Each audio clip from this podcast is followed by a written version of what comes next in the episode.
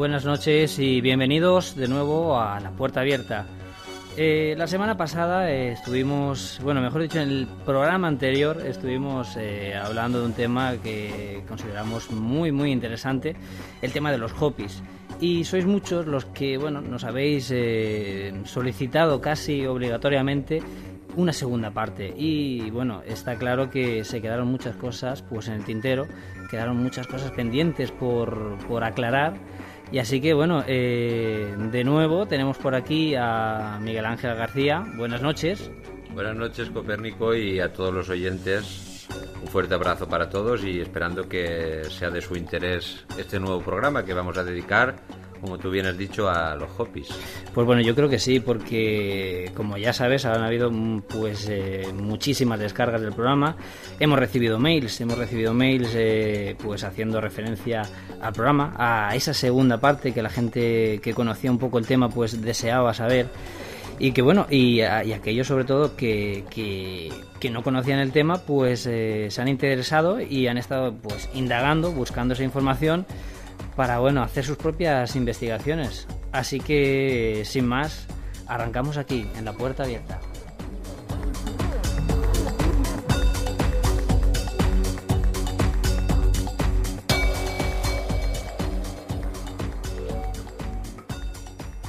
Entra a conocer el otro lado de la realidad. Comienza La Puerta Abierta con Copérnico García.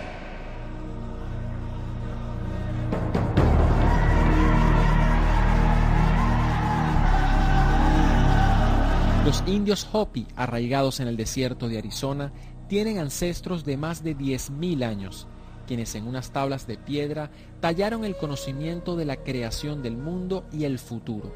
Según estas, estamos viviendo la purificación del cuarto mundo, que no es otra cosa que la preparación para el quinto. De estas profecías les presentamos las siguientes. Los humanos encontrarán el molde que los crea, lo cortarán y harán nuevas criaturas sobre la tierra. Los animales antiguos serán regresados. El tiempo se acelera. La gente no tendrá tiempo para los demás. Habrá praderas de piedra llenas de gente vacía. Cuando el blanco tenga una casa en el espacio, el gran espíritu estará pronto a hacer una sacudida con las dos manos. Quien lance un calabacín lleno de cenizas recibirá otro sobre sí mismo. Grandes villas de piedra se convertirán en vapor. El tiempo está cerca para la tercera sacudida. Los Hopis predijeron hace miles de años lo que estamos viviendo y predijeron que luego de esta era de desorden y cataclismos, los seres humanos que decidan vivir en armonía y en contacto con el Gran Espíritu crearán una nueva sociedad plena de espiritualidad y desarrollo. Una nueva raza más espiritual que vivirá en contacto con el cosmos, incluso, como ellos dicen, con los visitantes que vuelan en calabazas.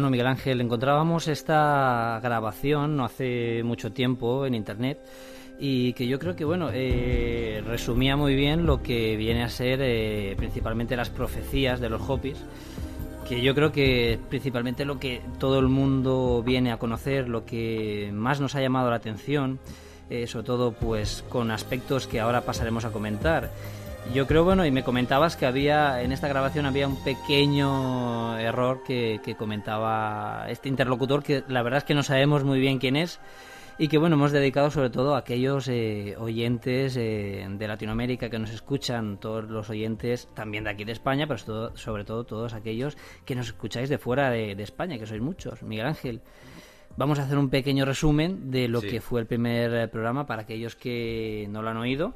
Y bueno, cuéntanos. Bueno, pues en el primer programa, como tú bien has dicho, pues más que nada nos centramos en lo que era lo más llamativo de las profecías de los Hopis de este pueblo. Entonces, claro, se quedó un poco en el tintero lo que eran los orígenes del pueblo, lo que aconteció en su historia, porque claro, decirlo así a voz de pronto, pues a, la gente le puede resultar un poco extraño, pero no, tienen su historia, ellos nos cuentan de dónde vienen, la creación de, de, los mundos en los que vivieron, y claro, todo no cabía, ¿no? No tenía cabida en ese primer programa y dada la aceptación que ha tenido Nos centramos principalmente en esas profecías, que es lo que yo creo que sobre todo pues a cualquier persona que no mm, haya profundizado en el tema de los Hopis, pues yo creo que es lo que asalta a primera vista, lo que impresiona, ¿no? La claridad con esas profecías que nos hemos topado y que bueno que comentamos anteriormente. Pero esta semana en este programa eh, vamos a, centrarnos un poco en sus orígenes que indagando hemos estado investigando porque tanto a los oyentes como a nosotros mismos nos ha despertado un, yo creo que un, interés pues bastante grande y hemos averiguado cosas cosas muy curiosas y cosas que, que, yo creo que merece la pena contarlo y que seguro que a los oyentes les va a resultar de vamos de, sumo interés. Así que bueno eh, si te parece Miguel Ángel vamos a arrancar eh, por por esos esos orígenes esos orígenes de, de los hopis Exactamente, pues bueno, partiríamos de, de, esos, eh, de esos catástrofes que ellos nos dijeron. Eh, hoy sabemos que los, mundos en los que fueron pasando ellos, ellos nos hablan de siete mundos. Actualmente estamos en el cuarto. Siete mundos, bueno, para hacer un poco, eh, para comprenderlo mejor, serían como cuatro etapas, ¿no? Cuatro, cuatro eras más bien, ¿no? Sí, sí. Ellos hablan de siete. Es decir, que no acaba, no acaba la cosa aquí, ¿no? Eh, seguiría el mundo, pero claro, ellos siempre el final del mundo, el mundo actual, lo, lo, dicen como una renovación. Siempre han habido unas renovaciones. Cuando fue por el fuego, ¿eh? que fue sacudida a la tierra, como comentamos en el programa anterior, después el agua, todas las extinciones que han habido, siempre han sido renovaciones, no han sido... Y esto viene reflejado en, los Hopis, lo dicen con, esos cuatro mundos, con esos siete mundos, ¿no? Que actualmente estaríamos en el cuarto mundo. Eh, finalizando el cuarto. El cuarto. Que es cuando anuncian ellos eh, ese cambio, ¿no? Es cuando nos anuncian el final de ese cuarto mundo con estas profecías apocalípticas que, nos, que nos describían. Y que mucha gente interpreta como el fin del mundo, pero bueno, lejos de ser así. Claro, es mm, que el fin del mundo, mm, tal y como lo conocemos, porque muchas veces ya no en los Hopis, sino en otros eh, en otras eh, profecías, Nostradamus, eh, etcétera, pues siempre tenemos la sensación de que la Tierra va a, quedar arrasada, de que no va a haber vida y eso no se dice en ningún. Sí, la gente tiene la impresión de que es algo drástico, de que llega ese, día y como que explota la Tierra, pero exactamente, pero no es así. Que ellos nos hablan como una especie de, renovación. Ellos nos dicen una purificación. Una purificación. ¿Eh? Exactamente sería la palabra de todo lo, lo malo que tenemos, que tiene la Tierra, ¿no? Porque no cabe duda de que algo está ocurriendo. Claro. Si nos paramos un poco a pensar y a mirar las noticias a nivel a nivel geológico con cambios el cambio climático, pero el cambio climático eh, se nos está dando se nos está echando la culpa a nosotros siempre, ¿no? Los gobiernos, pero puede haber algo más, algo que no alcanzamos a y que no, no, nos hemos dado cuenta todavía, claro. Pero eh, sí que hay pruebas, eh, yo creo que mm, científicas, de que ese cambio, eh, vamos, está, está por venir, porque ellos desde luego comentan nos comentan cosas que, que desde luego eh, son curiosas y que hoy en día pues podemos eh, casi comprobar mm, ya a día de hoy, ¿no? Porque... Ellos nos, nos, dicen, por ejemplo, que el, la primera extinción que hubo del mundo destruido por el fuego, que ellos nos comentan, se ha podido datar en una actividad volcánica hace 250.000 años. Es decir, esto está mm, demostrado científicamente. No es una cosa profética que, que no se puede demostrar, sino que eso está datado y demostrado por la ciencia. Después la glaciación que ocurrió en el norte de Europa y, el norte de Estados Unidos está datada en 100.000 años, es decir, que cuadraría dentro de la historia tal y como nosotros la conocemos, que es posible porque, porque existió esa glaciación, ¿no? Y el último mundo, el tercer, la tercera sacudida, como ellos dicen, que fue eh, la destrucción por el agua, podría mm, encajar con el diluvio, con una época de, de, subidas del, del, nivel del mar, eh, producida por ese posterior deshielo, y además lógicamente. Que, ellos incluso se sabe esa, esa fecha, ¿no? Hace sí, esos son. Se, está datado aproximadamente 12.000 años se calcula que pudo ocurrir, o sea, que ocurrió ese, ese eh, esa subida de las aguas, ese diluvio universal, ¿no? Claro. Entonces, bueno, eh, eso haciendo balance nos hace pensar que desde luego lo que nos, nos cuentan los Hopis pues tienen razón, o por lo menos han acertado hasta ahora, ¿no? Por lo tanto, eh, sospechoso, ya no debemos de preocuparnos. Ya no, que tenga razón, sino que eso es demostrado, está demostrado. Luego, no se basan en, no nos cuentan una película que no se puede demostrar, sino que la misma ciencia nos pone en antecedentes de que eso existió y eso en la historia de la Tierra, de nuestro planeta geológica que nosotros conocemos, está es demostrable y se ha podido demostrar. Claro, claro. Pero bueno, entonces, eh, si nos vamos a los orígenes, ya que hablamos de 10.000 años, ¿cuándo sería eh, esos hopis eh, o cuándo se inician los, los hopis? O sea, estamos hablando de que hace 10.000 años se supone que ellos ya estaban allí, ¿no? Por lo tanto, hablamos de. Ellos nos hablan de una creación un tanto mística. bueno, yo creo que como toda religión. Pues partiendo de unas cosas que no tendrían una explicación, no podríamos dar una explicación, porque nos hablan de la mujer araña, Sí, que, bueno, yo creo que casi metafórico. Que sacó al hombre, digamos, de las profundidades. que es decir, el origen primigenio que ellos nos cuentan es muy simbólico, ¿no? sí, muy místico, vamos. Sí, dicen que primero el, gran espíritu, como, como si dijéramos Dios, el creador, pues puso primero unos insectos sobre la tierra, pero como vio que que no eran, o sea, es un poco una creación basada a lo mejor en el catolicismo,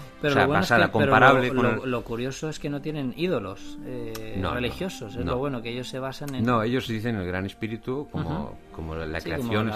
Algo universal, vamos. Pero ahí no nos dice, no es una cosa mística, digamos. Hay una interpretación como símbolos. La mujer araña, por ejemplo, pues claro, no tiene una, es una simbología. Es una simbología, claro. Mm, hasta tanto atrás, digamos, no se puede tener una cosa, una cosa, una certeza, ¿no? En la, sí, no, claro, es todo metafórico. Pero entonces se sabe más o menos cuándo, digamos, ese Hopi, ese primer Hopi se llega a la Ellos dicen que tras, tras esos, eh, esos, eh, esos cataclismos, que hubieron, esas limpiezas, por, pero todas eran, mm, digamos, basadas en lo mismo, en, que, en que el ser humano no respetaba las, los, los, el orden que le daba el gran espíritu. Ese equilibrio en la naturaleza y Al no respetar eso, entonces había una depuración. Esos cambios que depuraban. Es decir, que ahora simplemente haríamos otra, pasaríamos otra.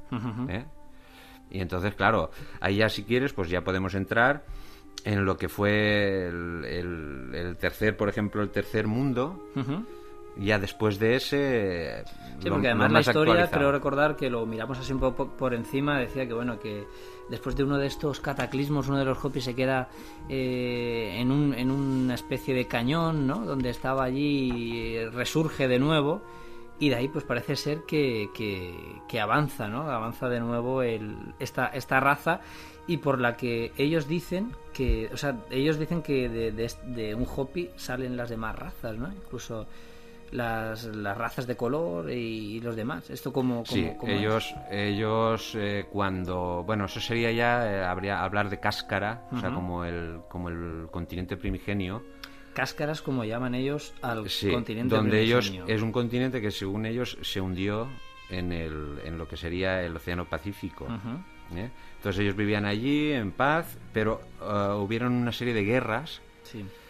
Mm, Claro, esto también es un poco, suena un poco, un es poco es, extraño, ¿no? es extraño, pero bueno, yo creo que también eh, radica ahí el, el propio misterio, ¿no? Que nos hablan de, de guerras, o sea, estaríamos hablando de guerras que en las cuales parece ser que eh, habían artefactos de fuego o explosivos. Sí, es, lo, porque es lo curioso que en las, en las en historias nos hablan de, de eso. En esta, en esta etapa, eh, los Hopis vivían en este en este continente perdido, porque posteriormente se, se hundió en Claro. el mar. Claro, eso tendría, por ejemplo, podríamos remontarnos a, ahí a quizás la Atlántida. Podría tener Claro, una, una- Desde luego, así a bote pronto, eh, parece que ese continente, pues, o por lo menos coincide con la misma historia de la Atlántida. podría, continente podría que- que- encajar ahí. Porque, podría claro, encajar perfectamente. Es perdido, es una, una- ellos Es una al coincidencia, Al además, tener también. contacto con estos extraterrestres, porque bueno, hay autores o hay gente que interpreta a los Kachina Ujú. como espíritus, es decir, Claro. no les no les confiere un no los trata como, Como algo unos seres unos seres, sino que lo interpreta como que ellos, pero claro, a mi modo de ver ellos los describen como, como unos seres que estaban con ellos, les daban, les enseñaban cosas, eh, por ejemplo, dicen que, que tenían eh, facultad para excavar túneles, manejar la piedra. Esto, claro, Daniken también, eh, hace- Von Daniken se hace eco de todas estas cosas porque, bueno, hay cuevas extrañas, la de los tallos, por ejemplo, con unas construcciones muy extrañas, eh, las paredes Sí, están como cristalizadas esa similitud, ¿no? que Sobre todo- podríamos, si vamos removiendo Claro, y vamos claro, uniendo el puzzle, pues todo, eh, a, a veces buscando de aquí y de allá, eh, hay cosas que encajan. Claro, porque ¿no? además la investigación eh, de los Hopis nos ha llevado a, a esas, a esas misteriosas cuevas de los tallos que, como bien Sí, dices, claro. eh, Bob Daniken pues, eh, dedicó uno de los primeros libros en, en el año 1965 o entre el, 70 el 65 Sí. y el 70 y que bueno, que nos ha llevado, precisamente hemos desembocado en, en esas cuevas que yo creo que bien merece eh, quizá otro otro programa porque desde luego Pues el sí, tema es- es un tema interesantísimo Pero bueno, sí que nos, nos hemos ido a parar eh, poco a poco a través de los Hopis, hemos llegado hasta ahí a esas coincidencias. Pero lo, lo, lo interesante también de, eh, del tema de, de los Hopis, de esa civilización, es que ellos cuentan que eran trasladados incluso volando Sí, eh, con, con una especie de, de platillos cuando volantes. hubo cuando hubo este este tema ya lo tocamos el- en el en el anterior programa de los de los platillos volantes eh, o sea, es decir que se desplazaban por el aire y tal. Entonces cuando hay esta esta guerra por parte de otros habitantes del este que eso es lo que nunca hemos llegado a saber o de momento hemos Bueno, investigado pero ellos no. No, eh, Hay una guerra Hay una ellos. guerra que este continente es atacado por otros habitantes del, del este. Que aquí, desde luego, te lo comentaba yo eh, el otro día, si hacemos referencia a escrituras de Platón, por ejemplo, incluso filósofos más antiguos, eh, encajan la- la- las, las épocas o, o los años con lo que podría ser incluso un- una guerra, bueno, esto todo sería una suposición, con eh, ese continente de la Atlántida, ese continente perdido, que ellos sitúan incluso más al este. Es un otro contenido, el continente, Claro. y que eh, además eh, ellos comentan que tienen una civilización muy avanzada, una tecnología incluso para dispararles con... Sí, con- porque ellos Vamos dicen textualmente que son atacados por armas, por armas de fuego, pero en este caso hay eh, uno de los escudos voladores, Claro. eh, entendemos como un platillo volante Bueno, dice que grandísimo. se cre- creaban unos escudos en el aire que le eh, forma una barrera, repelía le forma una barrera en la que estos proyectiles, claro, no sabemos ni de qué tipo, pero Claro. ellos dicen proye- proyectiles de fuego, o sea, un ataque, eh, eh, les protegen. Los cachinas que protegen además, este eh, claro, pueblo. esto eh, suena a ciencia ficción, pero hay que decir que eh, actualmente eh, los, eh, vamos, los ejércitos han estudiado esta posibilidad eh, gracias a lo que son hacer un escudo, eh, vamos, esto sería grosso modo de neutrones. Electrones Sí, se podría crear un escudo físico, un entre poco lo que comillas, hemos visto invisible. en las películas de siempre, ¿no? Claro. Estos escudos de energía ener- exacto. que hacen que cualquier proyectil o cualquier Como por ejemplo se me ocurre la de Star Wars, la del ataque de los clones. No sé cuál es. Sí, Una de ellas que se hacen esos escudos invisibles, Sí. ¿no? Desde luego ellos nos hablan y estamos hablando de, de miles de años, eh, vamos, atrás. O sea, no sería algo, sí. algo inimaginable totalmente para, para, para esa Entonces, época. a raíz de ahí, ellos los trasladan porque el continente ya no, ya no se sabe si por este mismo ataque o por un cataclismo natural se, se, hunde. Entonces, ellos, por, por medio de los, de los eh, platillos volantes, los trasladan a lo que sería. a lo que, lo, lo, cuentan ellos así, que eran trasladados con esas máquinas. Hay un gran éxodo para salvarlos de, la extinción, porque claro, que si se iba a hundir el continente donde ellos vivían, que era Cáscara, entonces pasan, los llevan a lo que sería actualmente América del Sur. Eh, los trasladan Pasarían allí. de donde estaban, que no sabemos muy bien dónde, dónde es los pasarían con esos platillos. Claro, porque ellos nos hablan, como tú decías antes, que claro, se me ha pasado lo de las cuatro razas. Claro. Que Ahí es donde yo iba a parar. Es un eh, tema muy interesante. Cómo ellos eh, comentan esas razas y bueno, que salen ahí. es que es un tema también que daría casi para otro programa, porque el origen del ser humano, según la ciencia. Pero yo creo que es muy interesante, por lo menos cómo lo relatan ellos. Según la ciencia clásica, eh, si nosotros venimos del chimpancé, por, por, selección genética, por evolución, la, teoría de Darwin, todos los chimpancés son negros, son de, de tez negra. Sí. Es decir, eh, un gorila no, no, no, son de una, de una piel blanca, sino que es negra.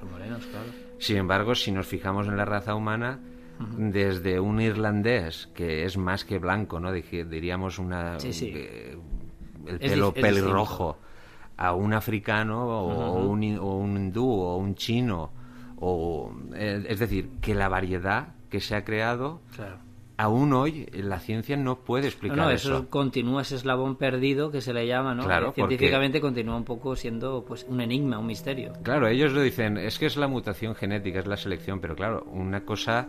Se, si tenemos un, color blanco y un negro, al mezclar los dos nos saldrán varios tipos de grises. pero si solo tenemos un color que es negro o blanco, no puede salir otro color, ¿no? Pero bueno, eso sería un tema quizás para profundizar en otro programa muy interesante también. Entonces ellos, para concretar, eh, hay cuatro razas que ellos dicen que se distribuyan por el mundo. Claro, ellos como, como yo creo que había que por lo menos puntualizar en el tema de las, de las razas ¿Cómo dicen ellos que, salen esas razas, esos diferentes colores, esas diferentes... ¿O es una adaptación o cómo lo explican? No, no lo explican. Dicen que están y cada raza de un color se, se distribuye por el mundo. O sea, los africanos, y, o sea, los negros irían a lo que es África, el continente africano. Los, los eh, chinos, por ejemplo, asiáticos, irían a todo al este ¿Eh? los europeos, que serían los, los blancos, y luego ellos, ¿no? que los, los indios eh, americanos, que quedarían esas cuatro razas.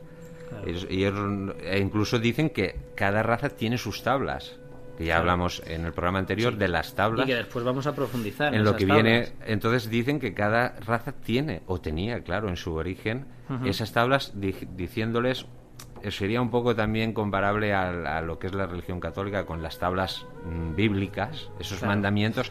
Aquí no son de ese modo, pero también les indican unas pautas y les indican... Más bien unos consejos, ¿no? Eh, no, unas leyes, sino unos consejos a seguir sí, unos consejos que son de sentido común también, ¿no? Porque todos sabemos que si la tierra eh, la maltratamos y los mares los contaminamos, los que vamos a, estar perjudicados siempre vamos a ser nosotros, ¿no? que nos, nos, servimos de la madre naturaleza. Sí, sí, y era algo que desde luego ellos ya, ya sabían y que, digamos, ya habían sido aconsejados por, por estos seres que, que, como tú decías también, eh, algunos eh, comentan que son seres espirituales, pero bueno, mm, eso desde luego no es así. Cuando... siempre hay visiones de todo tipo. Claro, pero hablamos de que ellos hacen unas figurillas, unas estatuillas para, de generación en generación, claro.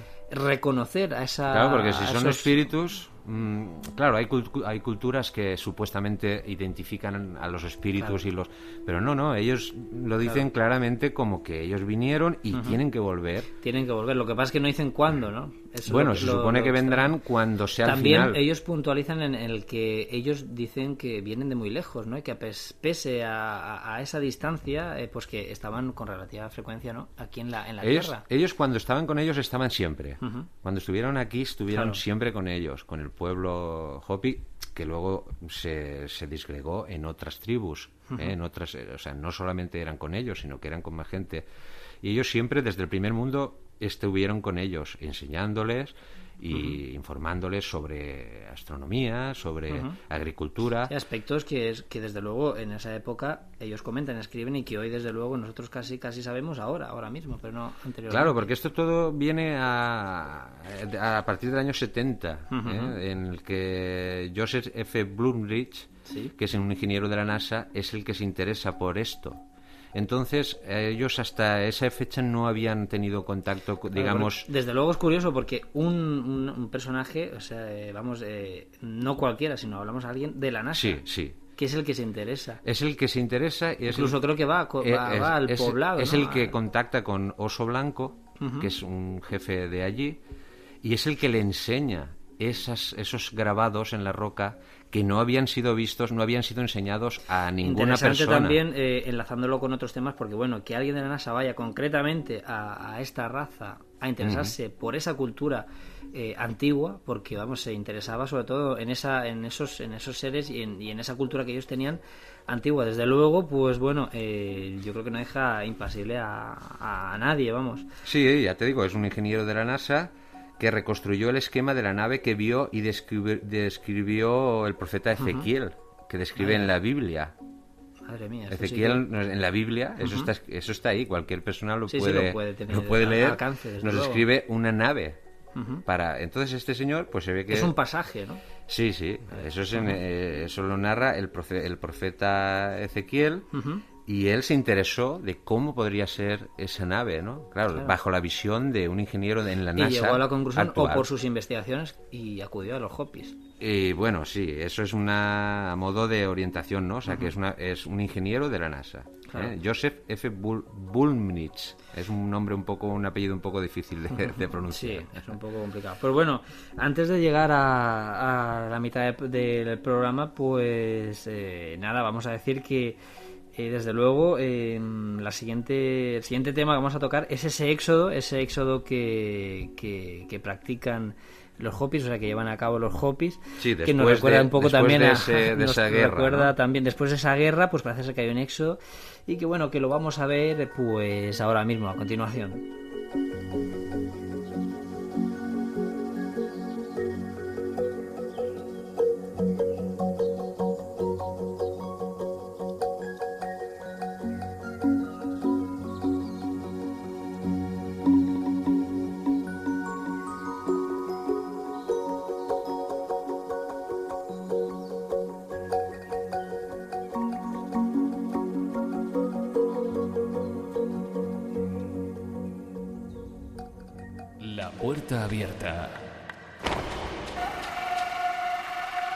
Otras realidades.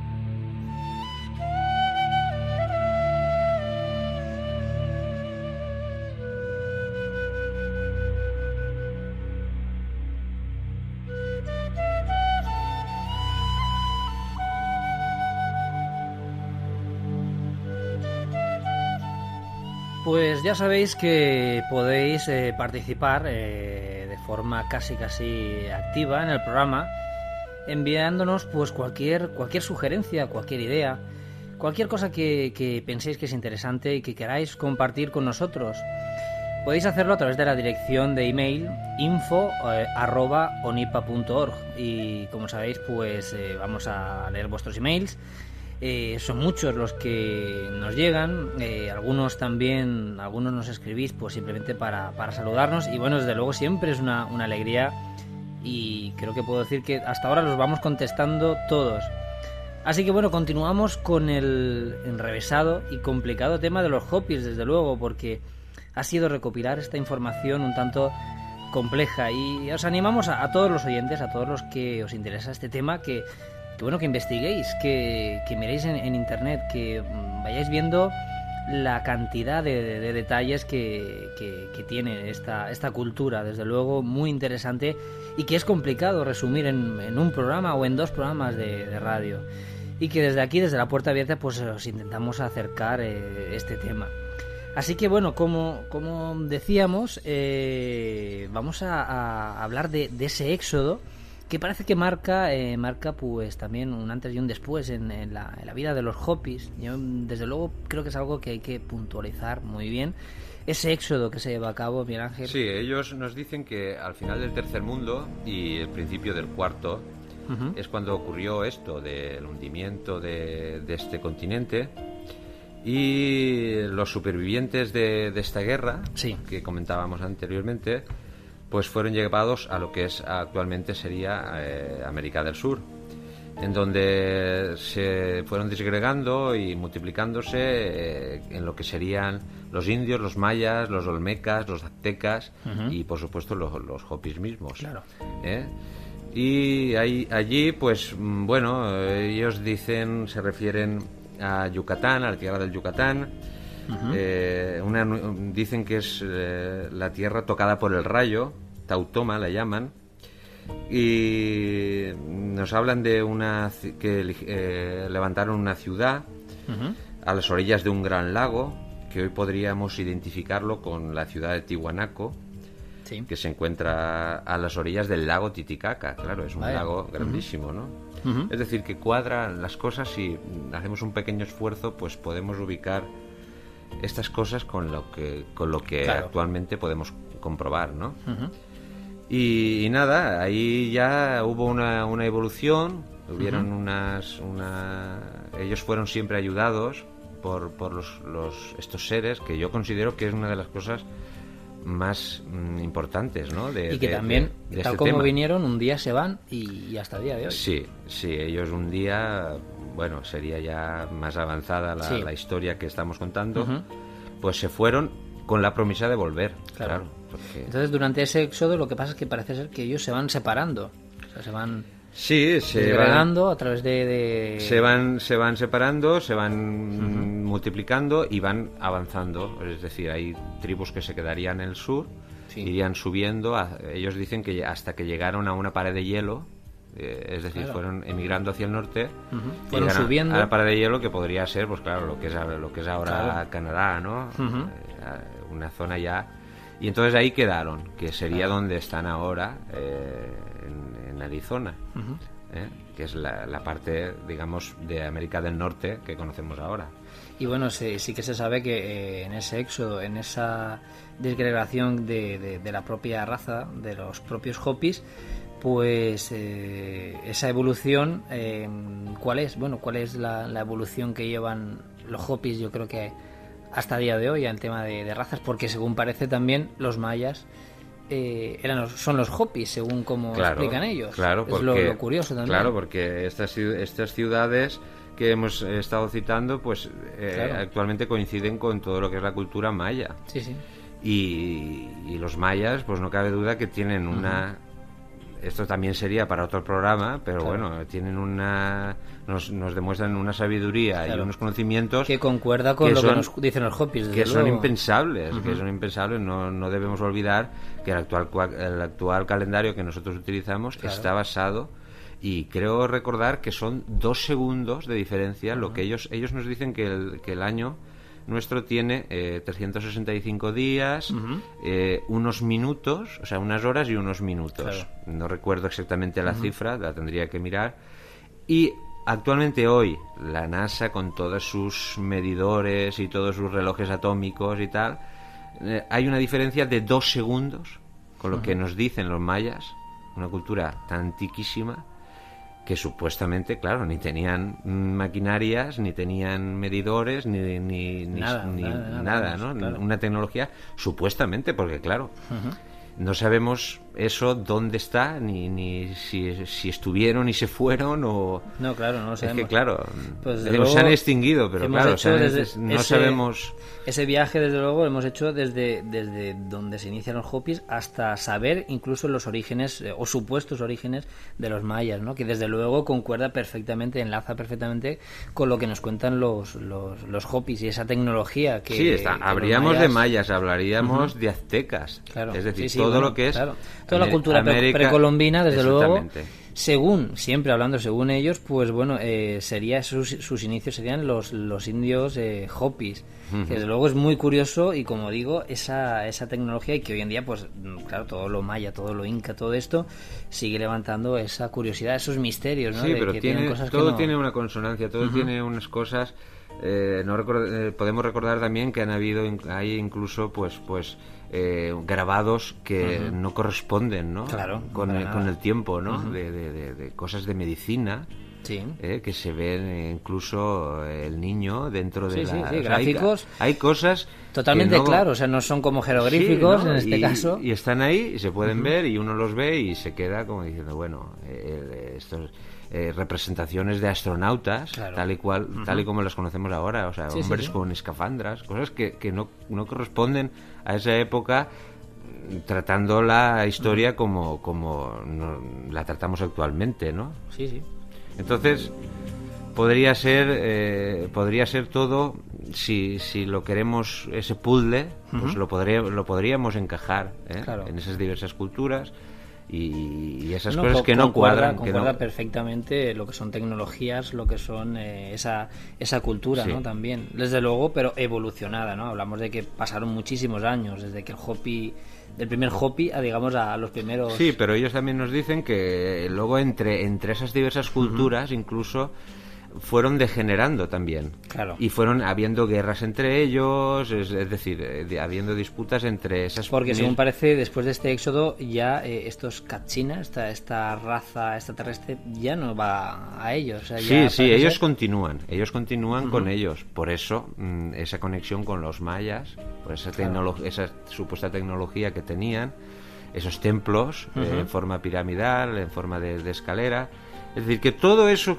forma parte de, un, yo creo, de un todo, ¿no? Aunque específicamente, claro, ellos no saben de esa tierra de, del rayo, de la ciudad roja, que si quieres ahora lo comentaremos. Sí, es un punto que vamos ¿eh? a tratar. Y, todo siempre gira en torno a eso, y eso, ahí ellos continúan diciendo que están presentes. no, no, olvidemos que ese sería el principio del cuarto mundo, al que ahora estamos llegando al fin, al final.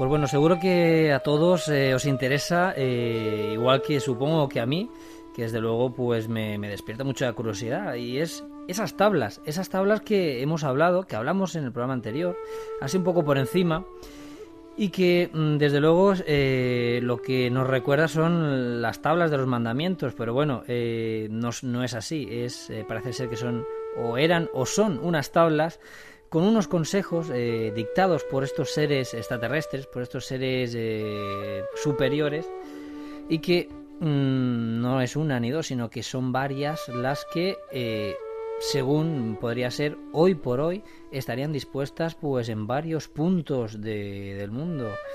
Pues Miguel Ángel, eh, cuéntanos, porque desde luego es muy interesante. Sí, exactamente. Dijimos el, ya en el programa anterior que son unas tablas que se han datado por medio de carbono 14 en más de 10.000 años de antigüedad. Y ah, eh, también en lo que es eh, su poblado existe también un, un, diagrama cincelado en la roca que ellos describen como el plan de vida Hopi, es decir, como su... Sí, como su, filosofía, ¿no? Doctrina, ¿eh? Como un poco un dogma que, que siguen. Entonces las tablas pues y el diagrama, que, que es lo, digamos que se complementan, lo que o, se, o son lo mismo lo que ponen en, este diagrama tallado en la roca y en las tablas, pues son las enseñanzas que ellos deben de seguir para continuar, digamos, las enseñanzas del gran espíritu, ¿no? De, vivir en paz y en armonía. Pero ¿dónde, ¿dónde están? ¿Dónde están esas tablas? ¿cómo, eh, porque su creación, la verdad es que no se sabe muy bien tampoco. Mm, Esta creación de las tablas, no sabemos si las escriben los propios cachinos. Son, bueno, en principio serían los propios Hopis los que dictan. Las tablas serían dictadas por el Gran Espíritu, no, no los cachinas. Ah, bueno, ¿eh? aquí sería el Gran Espíritu lo que dicen ellos. Pero bueno, es en concordancia con lo que, otro. Dicen que el Gran Espíritu le dio a cada una de las cuatro razas, aquí es donde hablaba antes de las cuatro razas. De lo que hablábamos del éxodo, esas razas que se dividen a través de... Las, con las instrucciones grabadas de, de, cómo vivir en línea con lo que el Gran Espíritu les... Eh, les indicaba, ¿no? Advirtiéndoles de que si no lo hacían así, pasaría lo que hoy por hoy conocemos como profecías, por no haber seguido ese camino. Es como unas advertencias que si no continúan en, el sendero correcto, en esa pues, armonía, pues principalmente se, armonía. se, darían, eh, acontecerían lo que lo que lo que pasó, ¿no? Claro, claro. Entonces ellos nos dicen que las, hay dos tablas para la gente rojiza, o sea, la gente roja, este que son los, hopis, la gente negra, que dicen que están, bueno, la del hopi los tienen, las tienen ellos lógicamente. Las, otras para la gente negra, que son salvaguardadas en Kenia, en Kenia. pero no, se sabe dónde, ¿no? en Kenia, pero nadie sabe. Esto no se sabe. Yo creo que es muy interesante puntualizar, desde luego, el misterio que tiene estas propias tablas. Porque... Luego, otras dos que pertenecen a la gente amarilla, que están en el Tíbet. Claro. Claro, ¿dónde? Pues no, no se sabe. Se supone que lo, tiene, lo pues debe de guardar los monjes, me imaginamos. Pues puede ser, claro, podría ser, ¿por qué no? Claro.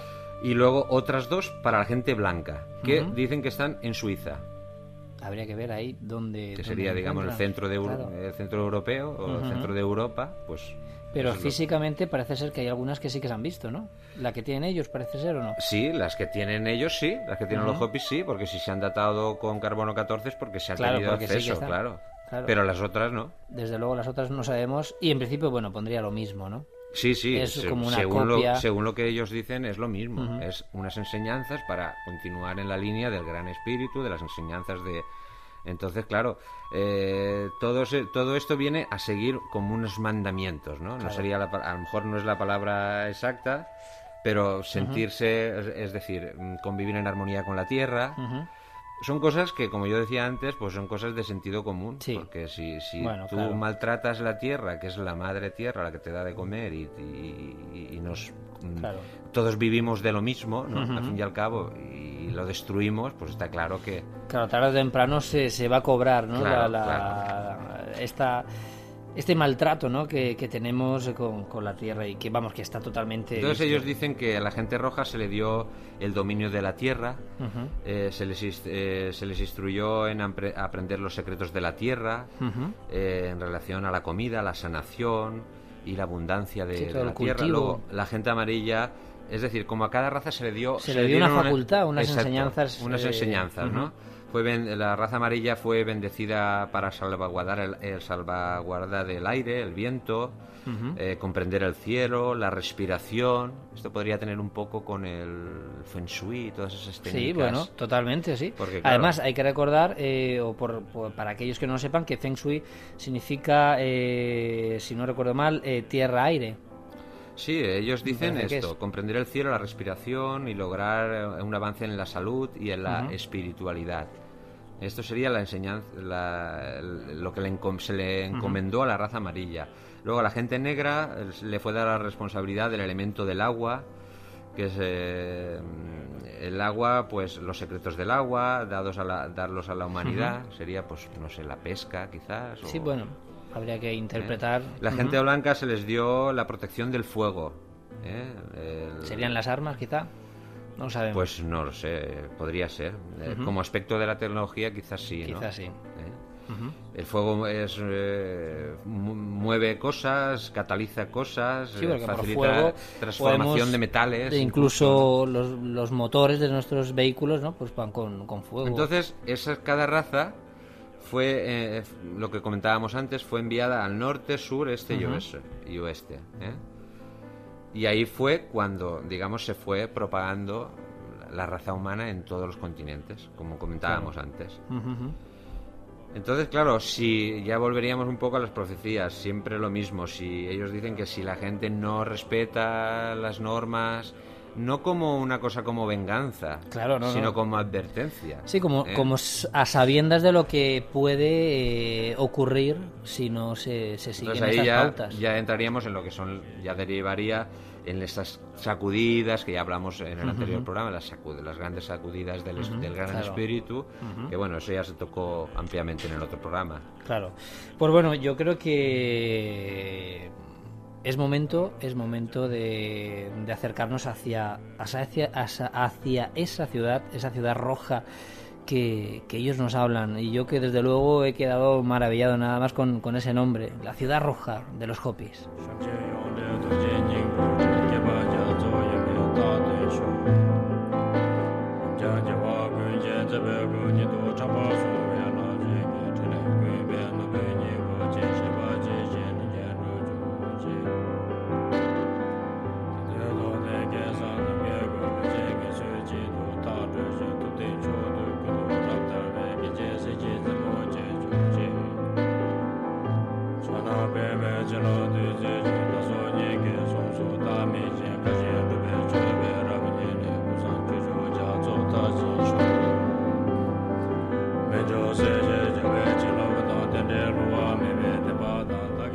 La ciudad roja, desde luego, eh, no sé, esto cualquiera, no sé, nos, nos, pierde un poco ese concepto. ¿Qué es la ciudad roja, Miguel Ángel? Pues bueno, siguiendo con este éxodo de la migración que hubo eh, hacia, hacia el nuevo continente, pues eh, esos clanes pues seguían conservando sus antiquísimas doctrinas y se reunieron y construyeron una ciudad de una importancia muy grande para ellos que denominaron con el nombre de la ciudad roja, que podríamos identificar con Palenque. Palenque. ¿Eh? una ciudad actualmente, ¿no? Yucatán, sí, Lo que hablaríamos Yucatán mexicano actual. O sea, estaríamos hablando de una ciudad que cualquiera eh, puede visitar, Entonces, sobre todo aquellos eh, que viven en el continente. Exactamente, sí, nuestros oyentes del otro lado del, charco, seguramente se puedan acercar. Entonces, allí esta ciudad fue como si dijéramos una, una universidad ahora, ¿no? Nuestra, fue establecida para la escuela, Diríamos que sería como la capital, ¿no? O, no, un centro de formación, la, ¿no? La capital, pero del aprendizaje, para aprender. Sí, un centro de formación. Porque aquí todavía los, los cachines, recordemos que estaban aún con, con, este pueblo. ¿eh? Y entonces, eh, aún hoy, esa influencia han habido, se les han mostrado imágenes al Hopis y sí que reconocen eh, esos signos de, de estas ciudades a hobbies actuales. Sí, sí, sí es decir, que parece ser que tienen esa referencia. Esto todo ha sido transmitido por tradición oral en los claro. Sí, ¿eh? sí. Entonces, eh, los maestros de esta escuela eran los cachinas, eran estos seres de los que hemos hablado ya varias veces, y eh, habían como cuatro apartados, como cuatro, digamos, cuatro, cuatro clases, ¿no? digamos, cuatro niveles de, de enseñanza. La primer, el primer nivel era la historia de los clanes, es decir, serían, por ejemplo, sus orígenes, ¿no? Sí. Saber de dónde venían. De dónde venían, todo lo eh, que... Esto era lo que se impartía, digamos, en el primer nivel. Luego, en el segundo, era la naturaleza, las plantas, los animales, es decir, cultivar, ganadería, cultivo de plantas, ganadería, todo esto. Luego, en el tercero, tenía, teníamos el, tenemos el, el hombre, su estructura, su función física y psíquica es decir, medicina sería, ¿no? Además, estamos hablando también hace miles de años todavía. Claro, claro. y estamos hablando de que eh, estudiaban, podemos decir, psicología. Exactamente, es, lo que nos dicen aquí. ¿no? Por lo menos. Y en el cuarto nivel, que sería el más alto, pues el cosmos y su relación con el hacedor. Bueno, esto desde luego es sorprendente, yo creo que al máximo, ¿no? Que, que se interesaran Claro, Hace es 10.000 años sobre... Es que no nos olvidemos que siempre, yo me refiero a, los aztecas y mayas y todos estos pueblos, tenían un conocimiento extraordinario de que aún hoy no se comprende cómo podían tener acceso o cómo que bueno a través de, la historia que nos cuenta el Juepis es, es comprensible que se interesaran por, por ese cosmos por saber que por, porque ellos sabían que de, desde ese desde esas distancias desde ese cielo venían esos compañeros esos amigos. Claro pero ellos les enseñaban a cómo eran las cosas por qué, por qué salía el sol por qué se ocultaba es decir todo eso que hoy damos ya por hecho pero claro en esta época pues estos, estos amigos, estos seres eh, que, eran maestros, ¿eh? a ellos los identifican como maestros por eso, porque les enseñaban muchísimas cosas, ¿eh? muchísimos conocimientos. Entonces ya después de esto, pues ya se ve que hubo un declive y hubo un periodo de numerosos enfrentamientos entre ciudades. Ya la cosa ya se derivó en, enfrentamientos entre ellos mismos. Y unos ya se fueron hacia el norte, que sería el actual pueblo Hopi. Ah. Es que, claro, el Hopi es un, pueblo que, digamos, que se ha mantenido, digamos, en esa pureza. Sí. ¿eh? no, mantenido Han querido siempre, claro, ¿eh? hasta, hasta los actuales días. Porque, sí, porque también hay que decir que, que actualmente eh, existen en Arizona. Sí, bueno, ya lo comentamos en el programa anterior, que, que, viven en un, en un, están en una reserva, están aislados y bueno, eh, viven de una forma muy austera, no, vamos, casi casi en la pobreza. Sí, en la pobreza, vamos. Eh, sin lujos de ningún tipo y, bueno, pues... Sí, porque hay gente que puede pensar que viven en esos, en los tipis, ¿no? Como vemos en las películas, pero desde luego dicen unos barracones terribles. Es un altiplano, es una ciudad que muy... hay gente que podrá encontrar fotos incluso por internet y bueno, están un poco en un estado muy digamos, de extrema pobreza. Sí, llama la atención de que... Pero bueno, eh, supongo que es porque ellos quieren, han querido mantenerse, en, esa, pureza y en, ese, en esa línea de, Yo creo que como el extremo de todo dogma, pues ellos han querido mantener... Así como han habido otras tribus que se han integrado con el mundo con el mundo moderno, en el mundo moderno y se han, digamos, modernizado de una manera actual, o sea, viven actual, como, como el hombre moderno, digamos, pues ellos no, ellos se han mantenido ahí al margen.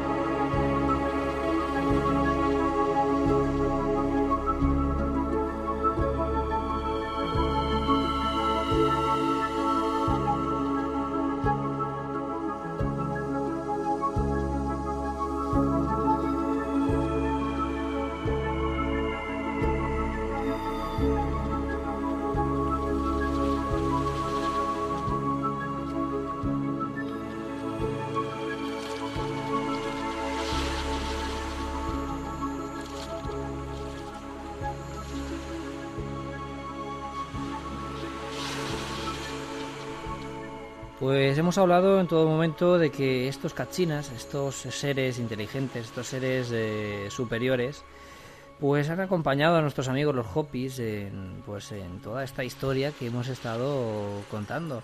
Historia eh, totalmente, vamos, eh, real, o por lo menos como nos cuentan ellos, muy creíble.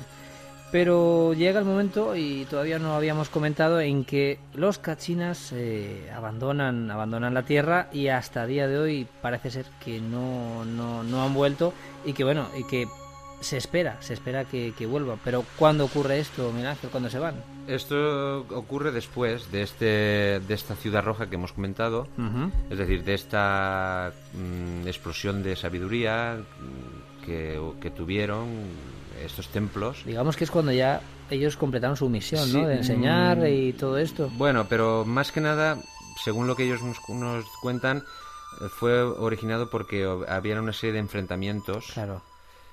Claro, no podemos alcanzar a saber qué tipo de... Qué, pasó, A lo mejor estas tribus entre sí... se autodestruyeron, ¿no? Porque la naturaleza humana, por desgracia, pues pues es así, ¿no? Entonces, eh, por alguna razón dijeron, bueno, pues nos tenemos que o nos tenemos que ir ya o no sé. Por lo que fuera, desde luego se fueron coincidiendo después de esta de esta migración, ¿eh? de, después de la migración de los de los Hopis hacia el norte es cuando los cachinas abandonan la tierra. ¿eh? Muy bien. Y entonces, bueno, que mm, porque estamos ya casi llegando a la, parte pues final. hay otra tribu también que son los Zuñi, ¿eh? que, ¿Es tribu actual o tribu pues mm, sí, es una tribu que, que también pertenece al grupo al, grupo pueblo, como, como los Hopi, ¿eh? y son unos pueblos agricultores como ellos. Y ellos también tienen eh, este culto a los a los Es que parece ser que todas las tribus más o menos eh, van igual, ¿no? Porque casi podríamos decir que, que los Hopis se fueron dividiendo luego en pequeñas tribus y vamos, todas, yo por lo menos tengo entendido que casi todas las, las, las tribus se basan más o menos en los mismos rituales. Lo que más mm, llama la atención de los Hopis, propiamente dicho, es que se hayan mantenido, digamos, en esa, en esa, línea, desde hace miles de años hasta el día de hoy. Y sigan igual. Claro. Y que no hayan dado a conocer sus enseñanzas hasta, ya digo, el año 1970-71, que es cuando eh, se hizo eco de, estas enseñanzas y se le fueron mostradas a él. Porque claro, hasta esta época, hasta esta fecha, había sido oculto, porque ellos eso lo, lo guardaban como muy celoso, pero claro, viendo ya digamos la inminencia de, estos tiempos que estamos viviendo, pues se ve que se vieron, tuvieron confianza con este hombre, eh, y se abrieron, le abrieron este conocimiento de, todo esto. ¿eh?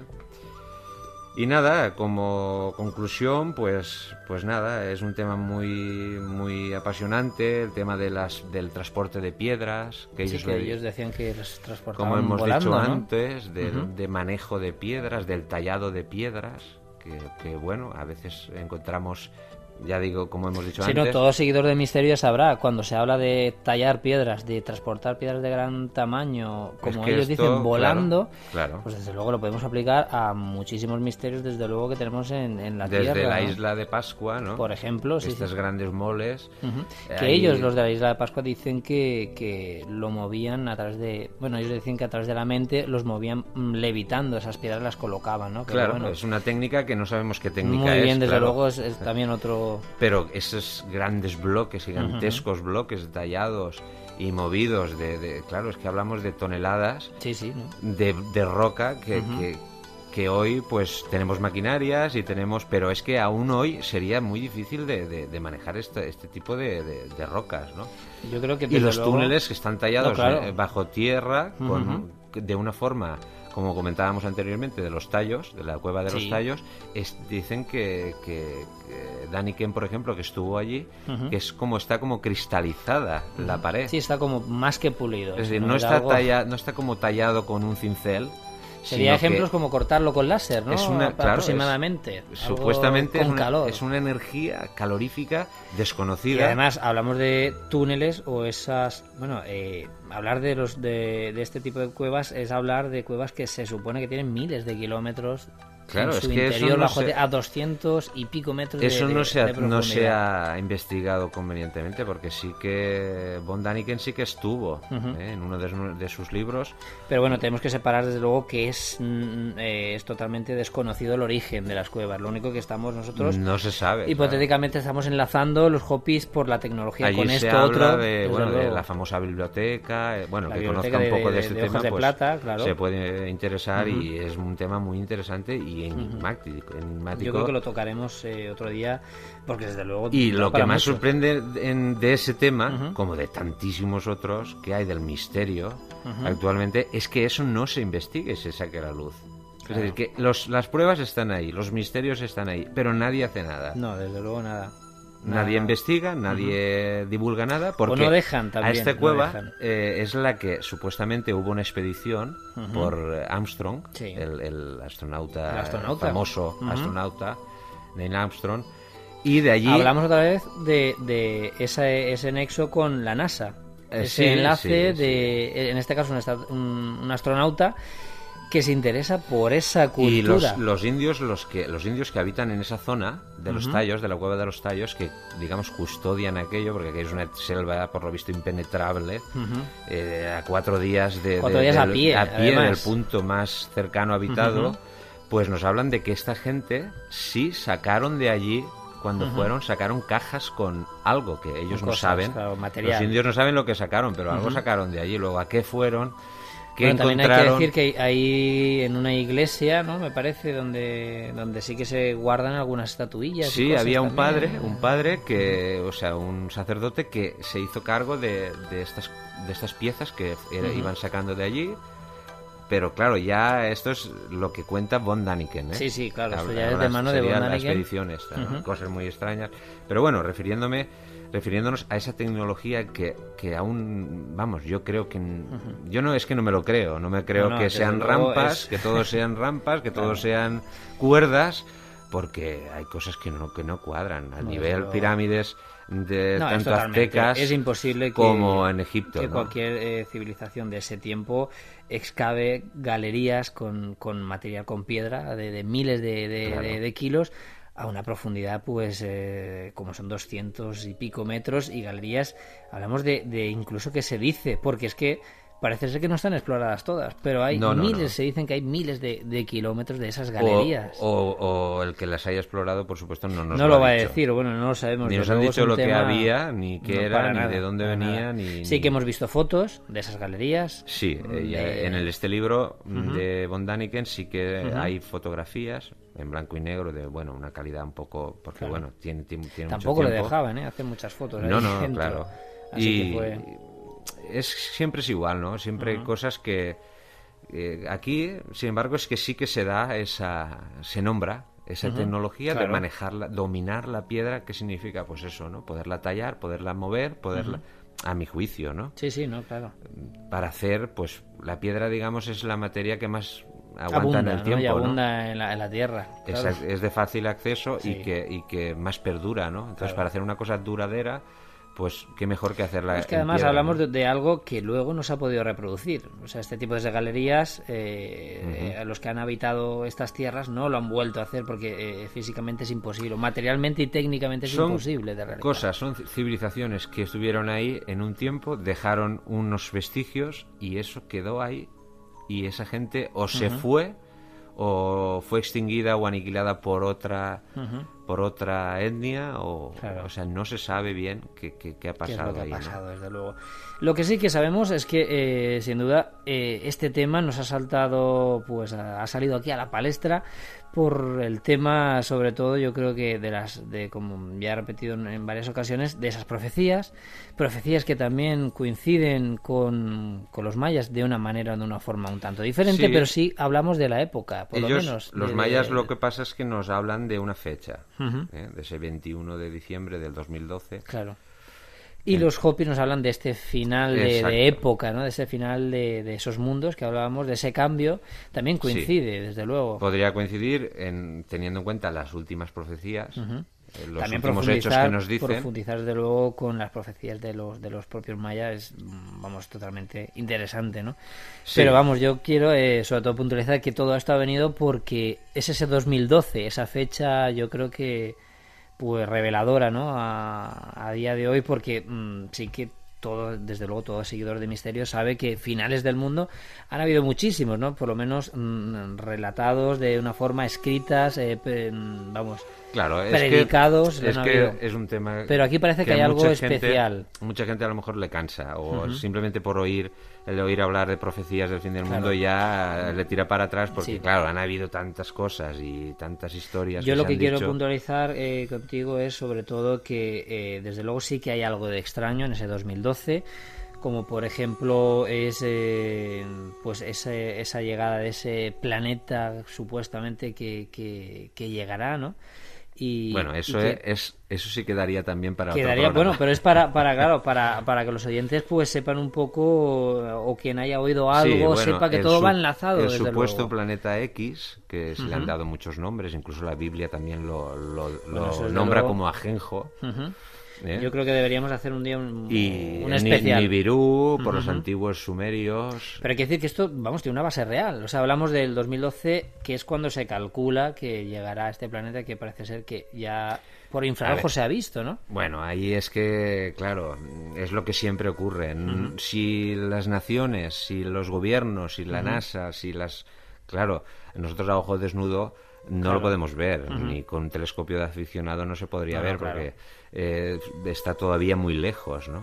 Claro. si eso llegara... Porque tiene, según parece, tiene un ciclo de 4.000 o 6.000 3.000, hablan, ellos dicen que sería 3.660 años, que hay gente que dice que es el auténtico número de la bestia. Bueno, es que bueno, ahí... Bueno, yo creo que vamos a dejar a, los siguientes con la miel en los labios hasta que hagamos un especial, porque desde luego sí, los Hopis son interesantes. Yo creo que este aspecto de, de esta fecha del 2012, de ese planeta que parece ser que hay eso sí que ya es más, apocalíptico ¿eh? pero bueno también eh, yo creo que bueno no habría que asustar a la gente sobre todo no hay que es que lo del planeta ya asusta más ¿eh? asusta más yo creo que ya asusta hay, más. aquí hay que prepararse del sin duda hay que hay que tener a, sí porque los allí los cambios que nos que acontecerían en la tierra serían realmente catastróficos. Pues bueno con eso casi casi llegamos al final del programa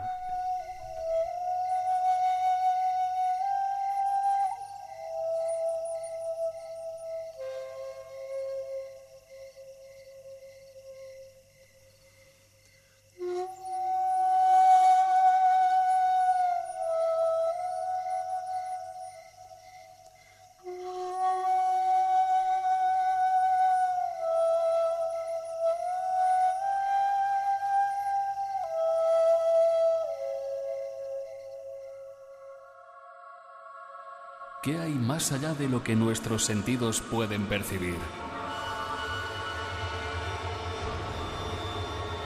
Descúbrelo en la puerta abierta.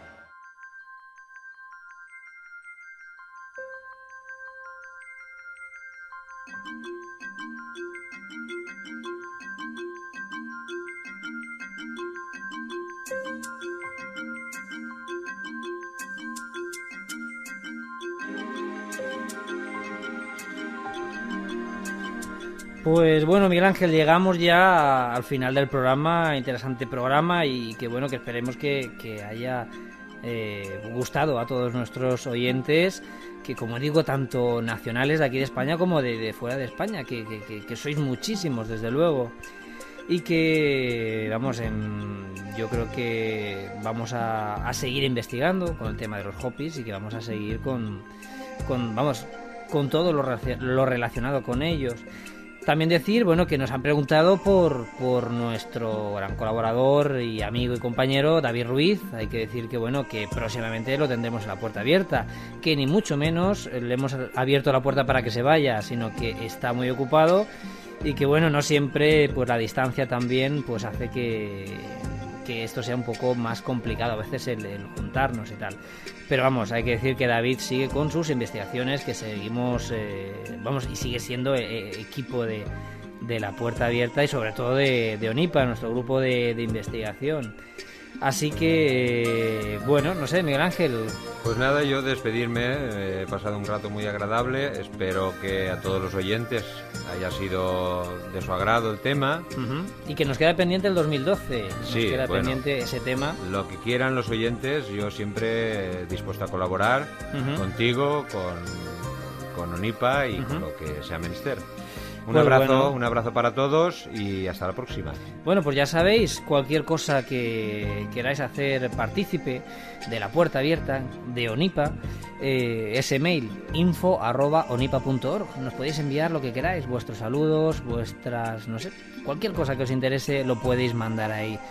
Y que sin más esperamos que, bueno, por lo menos haberos entretenido durante esta hora y poco más y que en el próximo programa pues vendremos con nuevos nuevos temas. Como he dicho, quizás sea el del 2012 o quizá pues sea cualquier otro tema que seguro que será de todo nuestro interés. Sin más, un saludo Copérnico García, hasta el próximo programa.